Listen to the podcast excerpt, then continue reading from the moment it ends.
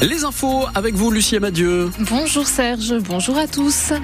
De la grisaille, peut-être quelques rayons de soleil déjà de ce matin, un petit peu de brouillard et des températures jusqu'à 10 degrés cet après-midi. Ce matin, on a eu du 1, on a eu du 2, du 3 et du 4 degrés.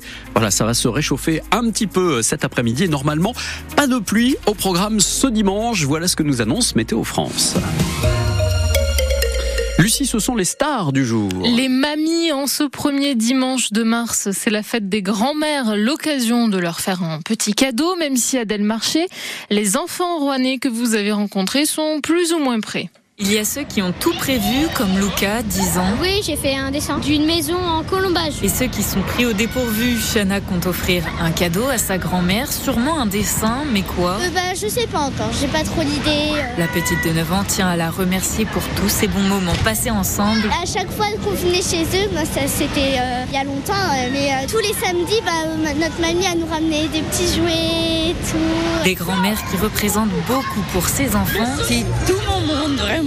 Sans elle, je sais pas qu'est-ce que je ferais? C'est comme ma deuxième maman. J'aime bien être avec elle, euh, faire des choses, parler de, de tout. C'est vraiment bien. Donc c'est un peu ta confidente. Ouais. Au fond, le plus beau cadeau est peut-être de leur témoigner de notre amour. Je t'aime euh, de tout mon cœur. Euh, je t'aime fort et merci pour tout. Je dis, je, t'aime. Que je l'aime de, de, mon cœur, que je pense tout le temps à elle. Je dirais que je les aime. Voilà, j'espère qu'elles se portent bien, que tout va bien pour elles et puis j'espère qu'elles vivront longtemps. Tout est dit. Il ne reste plus qu'à leur souhaiter une bonne journée et bonne fête des grands-mères. Une bonne fête aux mamies. Et puis savez-vous quelle est l'origine de cette fête? C'est moins café, c'est café. Voilà, il sait tout ce Serge. Ça vient effectivement d'une campagne de publicité qui date de 1987 pour une marque de café. Circulation coupée entre le rond-point de la Motte et le pont Flaubert à Rouen. C'est parce que des démineurs de la sécurité civile s'apprêtent à désamorcer une bombe, indique la préfecture de la Seine-Maritime.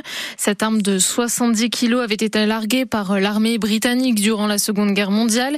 Elle a été découverte cette semaine pendant les travaux de réaménagement du quartier Flaubert, rive gauche de Rouen.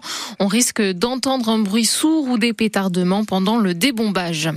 Les trois Hongrois arrêtés jeudi à Dieppe, suspectés d'être des passeurs, seront jugés demain. En attendant, ils sont en détention provisoire. Ils sont poursuivis pour aide au séjour et à la circulation d'étrangers en situation irrégulière. Ils ont été arrêtés à bord d'un van dans lequel se cachaient sous un faux plancher dix migrants vietnamiens d'une vingtaine d'années. Les préfets de l'Eure et de la Seine-Maritime ont reçu une consigne du ministère de l'Intérieur renforcer la sécurité autour des lieux fréquentés par la communauté juive comme les écoles, les synagogues. Les autorités craignent un regain d'actes antisémites après les tirs de l'armée israélienne et la bousculade il y a trois jours pendant une distribution d'aide humanitaire dans la bande de Gaza.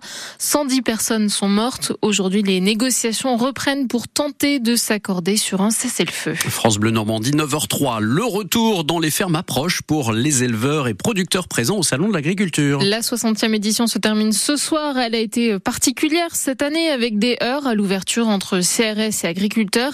Alors ces professionnels du monde agricole, que retiennent-ils de leur salon? Farida Noir leur a posé la question. À quelques heures de la fin du salon, Thierry, éleveur de vaches Gascogne des Pyrénées, fait le bilan. Un salon spécial, bizarre. Il était dans les heures avec les forces de l'ordre. Le premier jour, une journée gâchée, dit-il. Mais il repart quand même avec un esprit positif. Un salon euh, plein d'espoir. On espère qu'on va être entendu et qu'on ait gagné le, cœur des Français, voilà, qui vont euh, manger plus de viande, euh, de la bonne viande de qualité, oublier un peu ces viandes qui sont d'autres pays et qui est pour nous une concurrence déloyale. Dans les allées, il faut jouer des coudes car le public est là et c'est ce que veut retenir Lionel Vaxeler, éleveur, avant de repartir dans sa ferme avec ses deux vaches de race Vosgienne. Quand on entendait que ça soutenait les agriculteurs pendant les premières manifestations, en fait on s'aperçoit que le grand public est au rendez-vous, donc ça fait plaisir. Hein. Des visiteurs qui posent plus de questions cette année sur le quotidien, les difficultés. Valentin est éleveur de vaches laitières dans l'Or. Certains euh, cherchent à comprendre euh, notre détresse plus ou moins. Moi j'ai expliqué mon point de vue à moi et les problèmes qu'on avait euh, chez nous notamment. On repart à la maison, on en retient un, beau salon et on est prêt à revenir. Le salon fermera ses portes au public ce soir à 19h. Une 60e édition qui se clôture par une fréquentation tout à fait correcte, estime la directrice du salon ce matin, malgré la colère en toile de fonds. Pour tenter d'apaiser la gronde, le gouvernement a fait de nouvelles annonces. L'une d'entre elles est entrée en vigueur hier. Elle permet aux agriculteurs de recruter plus facilement de la main-d'œuvre hors Union européenne. Mesure attendue notamment par les éleveurs, maraîchers et viticulteurs, parfois confrontés au manque de personnel. Et puis on termine avec un jeu pour découvrir l'abbaye de Montivilliers. La commune de la métropole avraise apparaît désormais sur une carte au trésor mondiale. C'est ce qu'on appelle le géocaching. Le but du jeu, chercher des petites boîtes grâce à une application sur son téléphone portable pour retrouver un QR code et ainsi en apprendre plus sur un lieu. C'est en place depuis une semaine et ça marche bien, constate le responsable du service patrimoine de Montivilliers, Jérôme Malherbe.